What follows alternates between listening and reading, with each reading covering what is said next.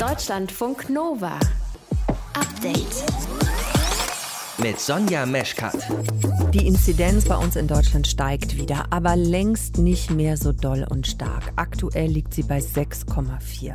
Die Inzidenz, das ist der Wert, der bisher immer entscheidend dafür gewesen ist, ob es Einschränkungen gibt beispielsweise oder nicht. Aber es soll nicht mehr der ausschlaggebende Wert bleiben. Das RKI und auch Jens Spahn wollen weitere Werte stärker mit einbeziehen, um die Pandemiesituation einzuschätzen. Gesundheitsminister Jens Spahn will jetzt die Krankenhäuser verpflichten, alle Corona-Patienten zu melden, nicht nur die auf den Intensivstationen und dazu, wie alt sie sind, waren sie geimpft, wie werden sie behandelt. Das ist Volkert Wildermuth, Wissenschaftsjournalist und das ist eins unserer Themen im frischen Podcast vom Update heute am 12. Juli. Außerdem geht es um die Frage, ob Frauen und Männer, die Politik machen, unterschiedlich behandelt werden. Also, wenn man sich mal die Kanzlerkandidatinnen der Parteien anguckt, also Annalena Baerbock für die Grünen, Olaf Scholz für die SPD und Armin Laschet für die Union, dann könnte man schon denken, ja, das ist so. Aber stimmt das auch? Ich habe nachgefragt bei der Politikwissenschaftlerin Natascha Strobel und sie sagt, ja, das ist nicht nur ein Eindruck, das ist tatsächlich so. Frauenfeindlichkeit spielt sicher eine Rolle, weil es einfach andere Maßstäbe gibt für Frauen. Das zeigen auch diverse Studien, soll aber nicht davon ablenken, dass es natürlich Fehler gibt, dass es auch Eingriffsflächen gibt, auf die man sich anders und besser vorbereiten hätte müssen, wenn man professionell Wahlkämpft. So sieht's Natascha Strobel. Mehr erklärt sie euch gleich. Ihr hört zu, das ist schön. Deutschlandfunk Nova. Die 7-Tage-Inzidenz, die liegt im Moment bei 6,4. Und nach all der Zeit mit Corona ist klar, je niedriger dieser Wert ist, desto besser. Die Inzidenz war in den vergangenen Monaten einer der wichtigsten Werte für die Politik, um Einschränkungen entweder zu lockern oder eben nachzuschärfen. Und seit heute wissen wir, das RKI will die vielen Infos, Zahlen und Werte jetzt neu gewichten.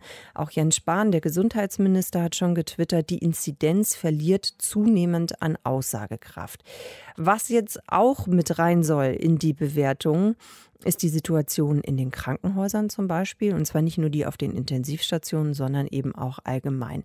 Welche Zahlen für euch im Herbst relevant werden? Wir sprechen darüber mit Volkert Wildermuth, der ist Wissenschaftsjournalist. Volkert, warum denkt das RKI darüber nach, den neuen Indikator Hospitalisierung einzuführen? Also ganz so neu ist der nicht. In den Situationsberichten des RKI gibt es immer Dienstag auch klinische Aspekte. Wie viele Leute haben Symptome, wie viele müssen ins Krankenhaus, aufgeschlüsselt nach Altersgruppe. Und da sieht man dann zum Beispiel, dass in der Welle im Frühjahr die Gruppe der 35 bis 60 Jahren erheblich Anteil an den Patienten hatte. Und solche Informationen, die sollen jetzt noch stärker in den Blick genommen werden, denn diese Daten waren nicht vollständig. Gesundheitsminister Jens Spahn will jetzt die Krankenhäuser verpflichten, verpflichten, alle Corona-Patienten zu melden, nicht nur die auf den Intensivstationen und dazu, wie alt sie sind, waren sie geimpft, wie werden sie behandelt. Das halten Ministerium und RKI für notwendig, weil die Impfungen so erfolgreich sind. Die schaffen es vielleicht nicht, die Delta-Variante völlig auszubremsen, aber sie sind eben sehr gut darin, die schweren Verläufe zu verhindern. Und wie wirkt sich das dann aus darauf, wie das Pandemiegeschehen bewertet wird? Ja, also die Impfungen entkoppeln ja die Zahl der Infektionen von der Behandlung auf den Intensivstationen, weil ja gerade die Alten mit dem hohen Risiko schon weitgehend geimpft sind. Aber dann kommt es ja trotzdem noch zwar seltener, aber immerhin zu solchen Ansteckungen auch bei Geimpften. Und die müssen dann vielleicht ins Krankenhaus, aber eben nicht auf die Intensivstationen. Da gab es bisher so eine Informationslücke zwischen Infektion und Intensivstation und die soll jetzt die Hospitalisierungsrate abdecken. Ersetzt das denn dann den Blick auf die Intensivbetten oder ist das eine Ergänzung? Nee, nee, das ist eine Ergänzung. Man darf nicht vergessen, es gibt eben zwar diese Wirksamkeit gegen schwere Verläufe von 90 Prozent der Impfung, aber es gibt eben nach wie vor selten diese Leute, die dann doch schwer betroffen sind. Das sind besonders Menschen, die schon ein hohes Ausgangsrisiko haben, also wieder die älteren Menschen mit Vorerkrankungen. Und man rechnet jetzt nicht damit, dass das im Herbst so wird, dass das dann wieder die Intensivstationen überfordert. Aber man muss das natürlich trotzdem beides im Blick behalten, die Intensivstationen und die Normalstationen. Das soll dieser neue Indikator eben ermöglichen. Wie setzt sich denn die Einschätzung des Pandemiegeschehens insgesamt zusammen? Das sind ja eh schon mehrere Faktoren, ne? Genau, also in den Verordnungen, da geht es immer um die Inzidenz, aber generell sowohl RKI als auch die Politik, die gucken auf viele Werte, auf die Intensivbetten, den R-Wert, die Sterbezahlen, die Altersverteilung, Infektionen bei Reiserückkehren, Impfquote. Das alles ist immer schon im Mix drin, aber das soll jetzt neu gewichtet werden. Und ganz wichtig wird dabei auch die Impfquote sein. Das RKI hat ja diese Modellrechnungen ausgewertet. Wegen der Delta-Variante ist ein höherer Impfschutz in der Bevölkerung notwendig geworden. Neun von zehn der über 60-Jährigen sollen geimpft werden. Das klingt auch realistisch, denn schon heute ist in dieser Gruppe sind da mehr als 80 Prozent geimpft. Schwierig wird es bei den 12- bis 60-Jährigen. Das ist ja der Großteil. Da soll eine Impfquote von 85 Prozent erreicht werden. Aber da ist ja die aktuelle Impfkampagne so ein bisschen ins Stocken geraten. Zurzeit werden durchschnittlich 630.000 Dosen am Tag verimpft, deutlich weniger als im Juni. Und wenn sich das nicht ändert, dann steigen im Herbst nicht nur die Inzidenzen, dann wird es auch wieder viele Patienten in den Krankenhäusern geben, wenn auch nicht unbedingt auf den Intensivstationen. Und das wird man dann eben über die Hospitalisierung erkennen können. Was sagst du denn zur Kritik, Volkert? Haben wir doch schon immer gesagt, dass der Blick auf die Inzidenzen nicht notwendig ist oder nicht ausgerechnet immer so im Fokus stehen sollte? Also das sehe ich bei all den Problemen mit diesem Wert anders und zwar aus zwei Gründen. Erstens haben die Inzidenzen vor der Impfung ja sehr gut vorhergesagt, was sich später auf den Intensivstationen abspielen würde. Es gab vielleicht Unsicherheiten wegen der unterschiedlichen Teststrategien, aber den Verlauf der Pandemie von Woche zu Woche, den hat die Inzidenz sehr gut abgebildet. Von daher ist das, war das wirklich eine ganz entscheidende Zahl. Und zum anderen wird die Inzidenz auch in Zukunft wichtig bleiben, weil kein Indikator ist näher am Infektionsgeschehen. Sollte es eine neue Variante Variante geben, die sich schneller ausbreitet, dann spiegelt sich das zuerst in der Inzidenz wieder. Wenn man das ignoriert und wartet, bis die Hospitalisierungen nach oben gehen, dann verliert man zwei, drei Wochen. Das ist wertvolle Zeit, in der man hätte reagieren können. Mhm. Also die Impfungen werden es erlauben, einigermaßen mit dem Virus zu leben. Das heißt, wir müssen nicht mehr wie das Kaninchen auf die Schlange jeden Tag auf die Inzidenzen starren, aber sie komplett zu ignorieren wäre genauso falsch. Keiner weiß, wozu dieses Virus noch in der Lage ist. Die Sieben-Tage-Inzidenz soll nicht mehr das Hauptkriterium sein, um die Pandemielage zu bewerten. Infos dazu im Deutschlandfunk Nova Update von Volkert Wildermuth. Deutschlandfunk Nova Update. Seit gut zweieinhalb Jahren steht die hessische Polizei wegen Rechtsextremismus in den eigenen Reihen in der Kritik. Und Hessens Innenminister Peter Beuth sagt, jede Polizistin und jeder Polizist trägt das Fehlverhalten dieser Kollegen seither tagtäglich als Last im Dienst mit sich herum. Eine unabhängige Kommission hat sich genauer mit diesen Vorfällen beschäftigt und heute ihren Abschlussbericht vorgelegt. Anne Zuber aus den Deutschlandfunk Nova Nachrichten. Bevor wir zu diesem Bericht kommen, lasst uns noch mal kurz zurückgucken auf die Vorwürfe gegen die hessischen Polizistinnen und Polizisten. Worum geht es da genau? Also zum einen geht es um rechtsextremistische Chatgruppen innerhalb der hessischen Polizei, zu denen die Staatsanwaltschaft auch ermittelt. Und dann geht es um Datenabfragen aus Polizeicomputern. Also vor drei Jahren sind mehr als 100 rechtsextreme Drohschreiben an verschiedene Leute verschickt worden, vor allem an Personen des öffentlichen Lebens, Politikerinnen, Politiker zum Beispiel. Und die Ermittelnden hatten damals festgestellt, dass von hessischen Polizeicomputern Daten zu den Empfängern dieser Drohschreiben abgefragt worden sind. Vor zwei Monaten ist zwar ein Tatverdächtiger festgenommen worden, der kein Polizist ist, trotzdem sind die Zusammenhänge noch nicht ganz geklärt. Und wegen all dem hat die hessische Landesregierung dann die Kommission eingesetzt. Da sind Leute aus der Wissenschaft drin, aus der Zivilgesellschaft, vom Verfassungsschutz, aber auch von der Polizei selbst. Du hast dir diesen Abschlussbericht der Kommission genauer angesehen, Anne, und du musst sagen, der ist erschreckend, ne? Ja, die Kommissionsmitglieder haben sich vor allem rechtsextremistische Chatgruppen innerhalb der Polizei genauer angeguckt. In konkreten Zahlen sind das 47 Chatgruppen, an denen sich mehrere Jahre lang 140 Polizistinnen und Polizisten beteiligt haben. 100 Ermittlungsverfahren laufen in dieser Sache und in diesen Chatgruppen, sagt die Kommission, wurden rechtsextremistische, rassistische, antisemitische und menschenverachtende Dinge geschrieben und auch Bilder geteilt. Der Holocaust wurde verharmlost oder gerechtfertigt. Zum Beispiel wurden Bilder von Auschwitz geteilt mit der Überschrift Judenherberge oder ein Bild von Adolf Hitler lachend vor einem rauchenden Kamin. Es wurden Menschen mit Behinderung oder auch schwarze Menschen beleidigt. Und das alles, so sagt die Chefin der Kommission, Angelika Nussberger, in einer Sprache, die roh war, gehässig und völlig empathielos. Wie könnte sich sowas denn in Zukunft verhindern lassen? Hat die Kommission da konkrete Forderungen aufgestellt? Ja, unter anderem fordern die Expertinnen und Experten, dass die Polizei ganz offen und transparent mit diesen Vorwürfen umgeht, weil sie sagen, nur so kann man ein Bewusstsein für solche Fälle schaffen. Ganz konkret sollen Polizeianwärter und Anwärterinnen in Zukunft vom Landesamt für Verfassungsschutz geprüft werden, bevor sie eingestellt werden. Da sollte es auch darum gehen, was sie so im Netz posten zum Beispiel. Innenminister Beuth hat schon angekündigt, dass er eine Änderung der Sicherheitsgesetze in Hessen auf den Weg bringen will, damit das auch wirklich möglich wird. Außerdem schlägt die Kommission vor, dass die hessische Polizei ein neues Leitbild für ihre Beamtinnen und Beamten formuliert und dass dann auf dieser Grundlage auch die Ausbildung verbessert werden soll. Und da soll es dann zum Beispiel um mehr Datenschutz gehen oder auch um den besseren Umgang mit Opfern. Jetzt ist Hessen ja kein Einzelfall. Es gibt auch in anderen Bundesländern immer wieder Vorwürfe, dass einige Polizistinnen und Polizisten rechtsextremistische Ansichten vertreten. Ja, darauf geht die Kommission in ihrem Abschlussbericht auch tatsächlich ein. Der Vizevorsitzende Jersey Montag sagt, dass wachsender Rechtsextremismus in der Polizei, in SEKs, der Bundeswehr und auch in den Berufsfeuerwehren die größte Bedrohung ist für die Sicherheit und Demokratie in Deutschland. Und Montag betont, dass es da noch sagt er, um Einzelfälle geht, aber es gehe eben darum, den Anfängen zu wehren. Und Angelika Nussberger meint, dass Hessen jetzt quasi ein Exempel statuieren muss mit seinen Polizeireformen und bundesweit eine Vorreiterrolle übernehmen muss.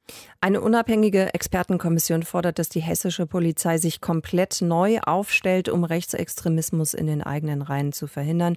Infos dazu für euch von Anne Zuber. Deutschlandfunk Nova.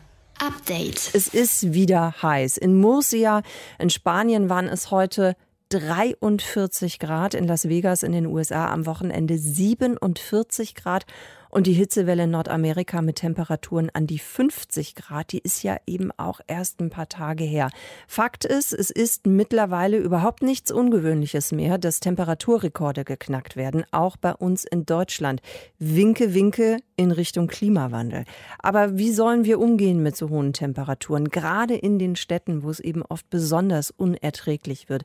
Damit hat sich meine Kollegin Caro Bredendick heute beschäftigt. Caro, dass sich jetzt jeder eine Klimaanlage ins Schlafzimmer Wohnzimmer baut und ansonsten alles bleibt, wie es ist, das kann ja wahrscheinlich nicht die Lösung sein. Ne? Nee, genau, das wäre nicht besonders nachhaltig und auch echt zu kurz gedacht, um zu verhindern, dass Menschen in ein paar Jahren komplett eingehen in ihrer Dachgeschosswohnung oder ja auch auf dem Weg zum Supermarkt. Dafür müssen sich auch Stadtplaner mit dem Thema beschäftigen, Energieunternehmen, Architektinnen und Architekten und auch Immobilienunternehmen. Also das große Ganze dann eben anstelle von diesem jeder für sich. Ähm, lass uns mal trotzdem anfangen mit den eigenen vier Wänden. Wie kriege ich die kühl? Was für Ideen gibt es da von den Stadtplanerinnen? Zum Beispiel Fernkältesysteme. Das ist noch äh, längst nicht so bekannt wie ja quasi der Zwilling Fernwärme. Mhm. Fernkälte funktioniert aber erstmal nach einem ähnlichen Prinzip. Also über ein Rohrsystem wird Wasser zu, sagen wir mal, einem Haus transportiert. Nur, dass bei der Fernkälte das Wasser natürlich nicht warm ist, sondern kalt. Und ganz grob erklärt, fließt das kalte Wasser also dann durch Rohre in dieses Haus, hat etwa 6 Grad Celsius das Wasser. Mhm. Und durch spezielle Anlagen wird dann die Wärme in der Luft durch das kühle Wasser aufgenommen und dann durch Rohre wieder aus dem Haus raus transportiert. Und das erwärmte Wasser, das hat dann zum Beispiel, keine Ahnung, etwa 16 Grad zum Beispiel, das wird dann in einer Art Zentrale wieder runtergekühlt auf die 6 Grad vom Anfang und dann geht es wieder von neuem los. Okay, dann geht der Zyklus wieder von vorne los. Inwiefern ist das denn jetzt ökologischer als eine normale Klimaanlage? Erstens kann man oft die natürliche Kälte nutzen, zum Beispiel vom Grundwasser oder von Flüssen. Aber ein anderer Grund ist auch, dass als Antriebsenergie für die Fernkälte oft die sogenannte industrielle Abwärme genutzt wird. Habe ich heute auch erst gelernt, äh, klingt komplizierter als es ist. Man kennt es ja, wenn man ein technisches Gerät laufen hat, äh, dass es dann Wärme abgibt. Also mein Laptop zum Beispiel gerade ist warm oder auch mein Handy zum mhm. Beispiel. Und bei großen industriellen Anlagen ist es dann natürlich sehr viel Wärme bei sehr großen Maschinen. Und die kann man super gut in Energie umwandeln, anstatt sie einfach ungenutzt verpuffen zu lassen. Und mit dieser Energie wird dann das Wasser runtergekühlt und transportiert. Und zwar nicht für jeden einzeln, sondern zentral in einem großen Ding. Und das wird auch schon in vielen Städten bei bestimmten Gebäuden gemacht. Zum Beispiel viele Krankenhäuser haben Fernkälte oder auch Hotels oder Bürokomplexe. Könnten wir uns das denn auch anschaffen, Caro, du und ich und alle anderen? Also sagen wir mal, ich bin jetzt nicht Mieterin, sondern Haus- oder Wohnungsbesitzerin. Kann ich mich dann auch an dieses Fernkältenetz anschließen lassen? Mm, also einfach so mal eben, das geht, soweit ich weiß und sehe, das geht noch nicht. Nee. Wenn man irgendwo wirklich in der absoluten Innenstadt von der Stadt wohnt, könnte man Glück haben, denn äh, viele Städte fangen da erstmal an mit Fernkälteprojekten. Berlin und München zum Beispiel oder Chemnitz. Da gibt's dann also auch schon vereinzelt Wohnungen, die mitgekühlt werden. Meistens sind das aber, wie gesagt, Geschäfte, Büros oder Kliniken. In Wien, da wurden vor kurzem bei so richtigen Kernsanierungen in alten Wohnungen, die wurden dann mit Fernkälte versorgt. Und da gab es auch so ein großes Neubauprojekt, wo also ganz viele Wohnungen direkt von Anfang an damit ausgestattet sind jetzt. Okay, also Fernkälte erstmal eine gute Idee, ist aber eben noch nicht so verbreitet. Welche Möglichkeiten gibt es denn sonst noch mit der Hitze in Städten umzugehen? Um das zu beantworten, muss man erstmal verstehen und checken, warum es sich eigentlich gerade in Städten so aufheizt. Mhm. Und das hat viel mit den Materialien zu tun, die es in der Stadt oft gibt. Also Beton, Glas, Metall. Das alles speichert viel Wärme und versiegelt Oberflächen. Und äh, dadurch gibt es auch weniger Platz für Wasser, das verdunsten und äh, so halt auch die Luft abkühlen könnte eigentlich. Und stattdessen ja, gibt dann der dunkle Asphalt äh, dann auch noch Wärme von unten ab und Glasfassaden von oben äh, reflektieren auch die Hitze. Und dazu kommen dann noch Autoabgase. Und so entstehen Wärmeinseln. So bezeichnen ForscherInnen Orte, an denen es deutlich heißer ist als in der Umgebung und das sind eben meistens Städte. Hm, was wäre dann die Lösung für die Stadt? Mehr Grün, mehr Bäume, mehr Rasenflächen rein? Genau, also Bäume zum Beispiel mit großen Kronen spenden einerseits Schatten, aber sie verdunsten auch Wasser und kühlen so die Umgebung. Hm, man könnte außerdem auch Fassaden oder Dächer begrünen und auch Innenhöfe.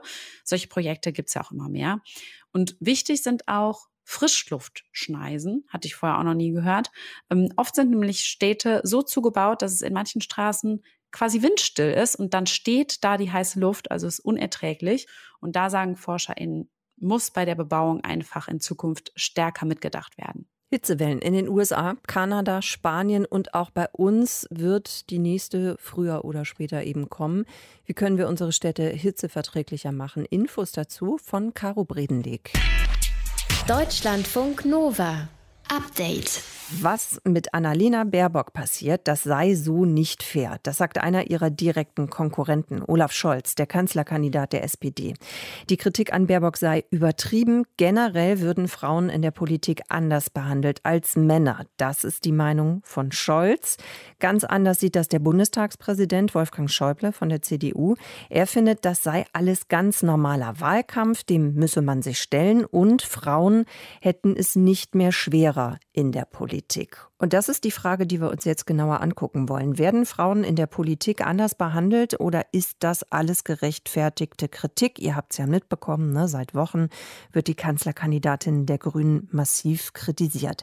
Ich habe mir eine Einschätzung dazu geholt von Natascha Strobel. Sie ist Politikwissenschaftlerin. Frau Strobel, wie schätzen Sie das denn ein? Ist das ein normaler Wahlkampf, so wie Schäuble das bewertet, oder ist es unfair, was passiert, so wie es Olaf Scholz sieht? Ich glaube, es ist kein normaler Wahlkampf. Ich glaube, wir sehen eine oder die Beginne eines ganz neuen Wahlkampfs äh, in Deutschland, auch unter Eindruck äh, der Wahlkämpfe von Donald Trump oder des Brexit-Referendums oder auch äh, wie in Österreich Politik jetzt gemacht wird unter Sebastian Kurz. Äh, an Deutschland ging das sehr lange auch aufgrund der Stabilität der Merkel-Zeit vorbei. Aber es, es kommt jetzt im Wahlkampf auch an, diese Art äh, von polarisierender Politik, die da passiert ist. Was glauben Sie denn, warum Annalena Baerbock so sehr im Fokus ist? Ähm, ich frage das deshalb, weil wir wissen auch, Olaf Scholz und Armin Laschet, wenn wir uns die beiden nochmal angucken, auch die haben schon für Skandale gesorgt. Olaf Scholz, der Wirecard-Skandal, die Warburg Bank. Bei Laschet war es der Maskendeal mit einer bestimmten Firma. Es waren ausgedachte Klausurnoten. Warum ist es jetzt bei Annalena Baerbock ein anderer, ein viel stärkerer Fokus, wobei das im Verhältnis dann vielleicht Fehltritte von ihr waren, die ja, ja, die nicht so riesig sind. Also ungenauer Lebenslauf, Buch ohne korrekte Quellenangaben. Wie bewerten Sie das? Das ist ja das Interessante, dass in, wenn man es im, im, großen Vergleich sieht, natürlich andere Skandale viel schlimmere Auswirkungen haben, als ob jemand zwei Sätze ähm, wo übernommen hat oder nicht.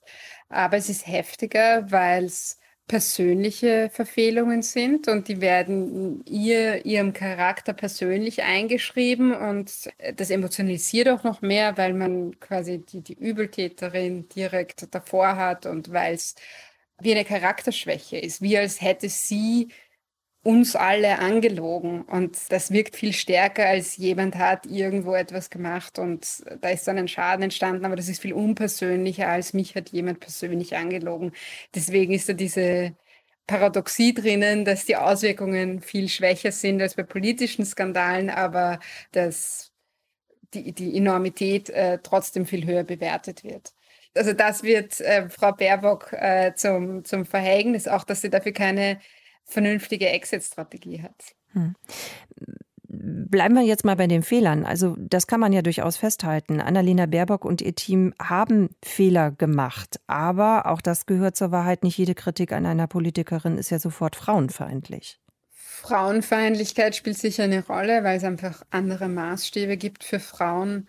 Das zeigen auch diverse Studien, auch was Frauen zu erdulden haben in der Politik es spielt immer eine Rolle, das kann man nicht rausnehmen, soll aber nicht davon ablenken, dass es natürlich Fehler gibt, dass es auch Angriffsflächen gibt, auf die man sich anders und besser vorbereiten hätte müssen, wenn man professionell Wahlkämpft. Ja, was meinen Sie damit, wenn Sie das so sagen? Also mm, ist es tatsächlich eben dann auch ein gewisses Verschulden bei den Grünen hätten Sie sich einfach viel intensiver mit dem nochmal auseinandersetzen müssen, was auf Sie zukommen würde im Wahlkampf. Wirklich alle Eventualitäten abklopfen. Haben Sie das einfach schlicht und ergreifend versäumt, weil Sie gedacht haben, so schlimm wird es nicht? Ja, man darf nicht naiv sein in Wahlkämpfen und man muss äh, wirklich alles absuchen, alles abgrasen, was einem zum Verhängnis werden könnte. Gerechtigkeit ist keine Kategorie in der Politik und besonders nicht in einem Wahlkampf.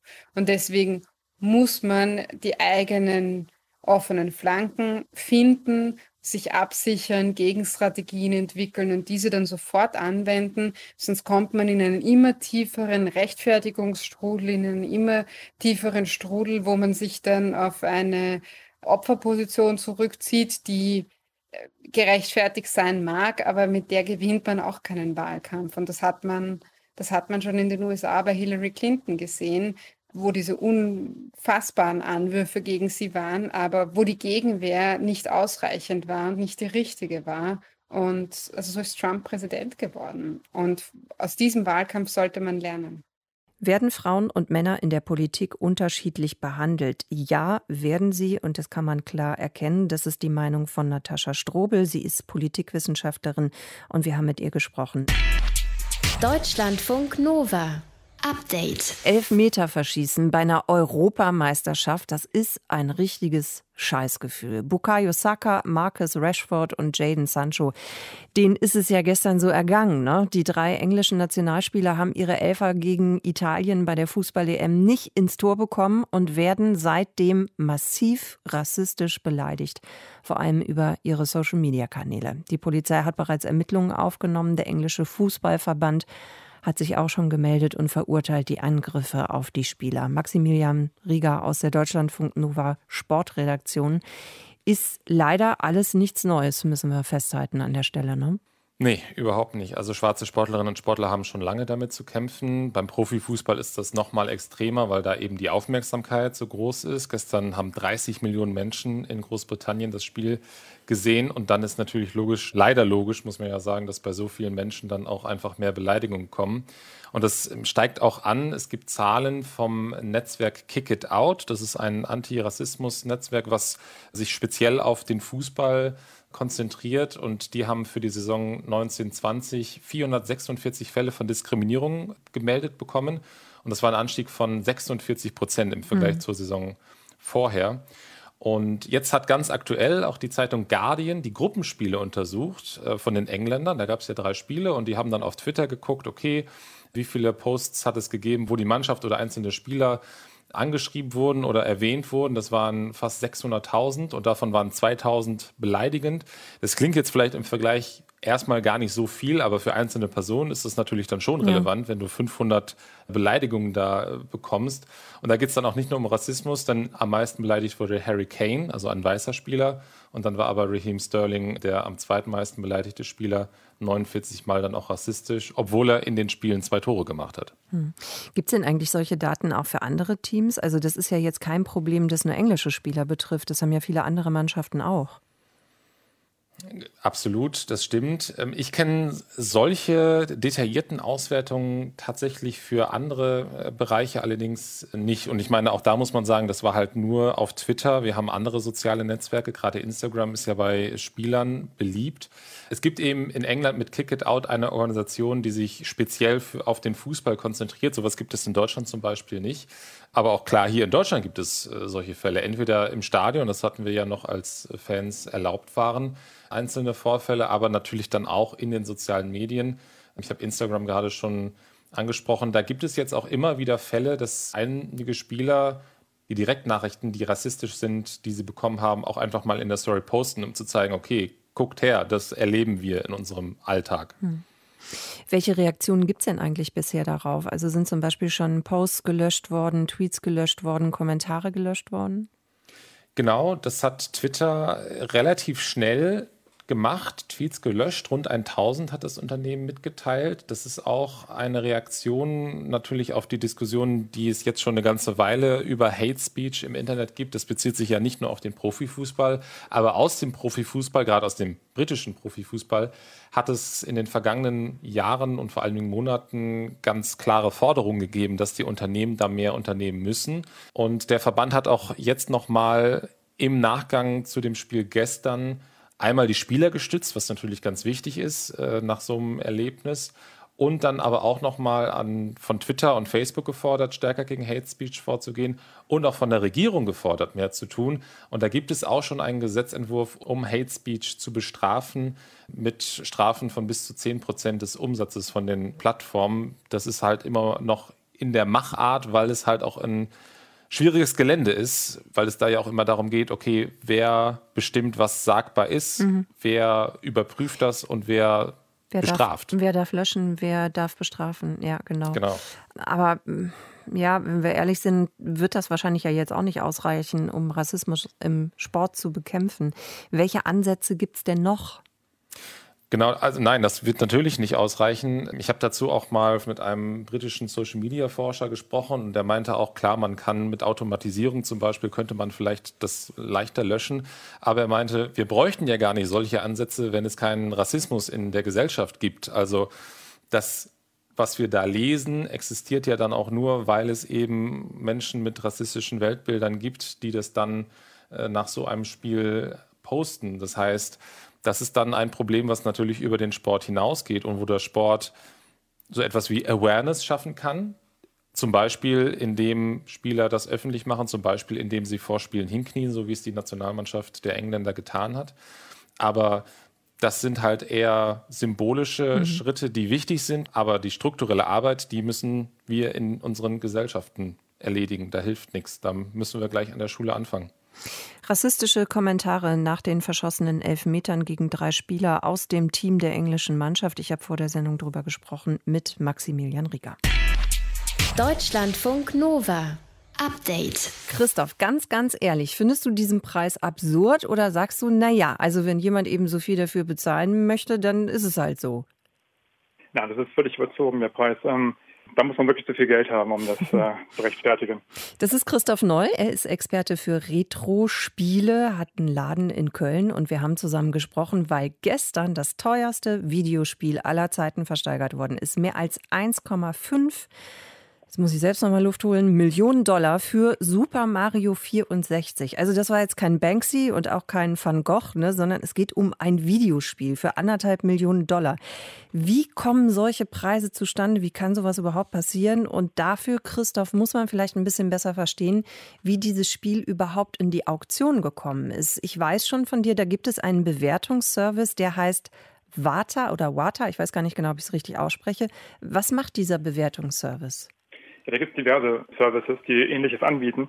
Die gucken sich das Spiel an, den Zustand des Spiels und äh, bewerten das dann. Und je höher das Rating ist, desto begehrter ist es auch. Mhm. Was heißt denn, was heißt denn, das wird bewertet? Also ob das noch richtig gut durchspielbar ist, ob da irgendwelche Fehler drauf sind, ob man auch von außen irgendwas sieht oder was sind die Kriterien?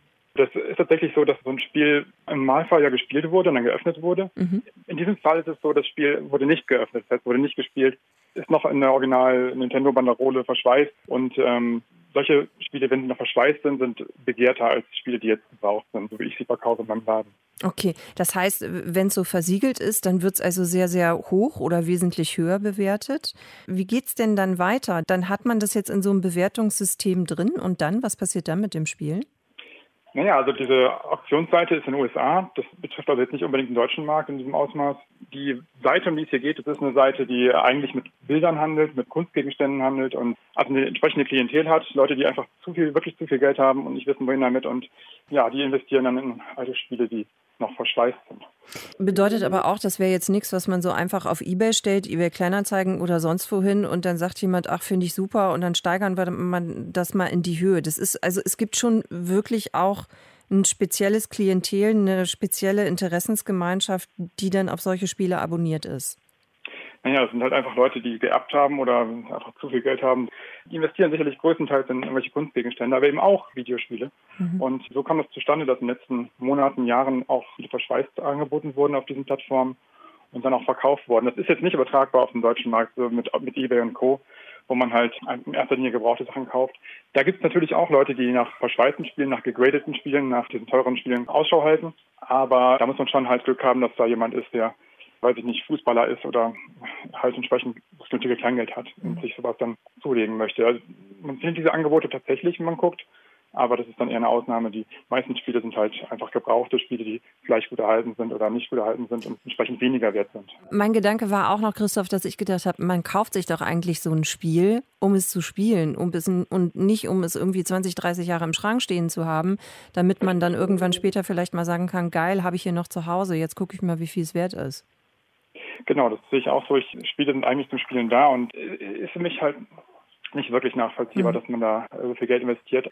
Man kann dann gerne die Sachen auf diversen Plattformen anbieten. Ich halte es aber übertrieben, da so viel, also so einen hohen Preis anzusetzen. Wann sind eigentlich alte Konsolenspiele so richtig, richtig viel Kohle wert? Ich habe vor der Sendung darüber gesprochen mit Christoph Noll von Retrospiel in Köln. Deutschlandfunk Nova. Update. Montag bis Freitag, immer zwischen 18 und 20 Uhr. Mehr auf deutschlandfunknova.de.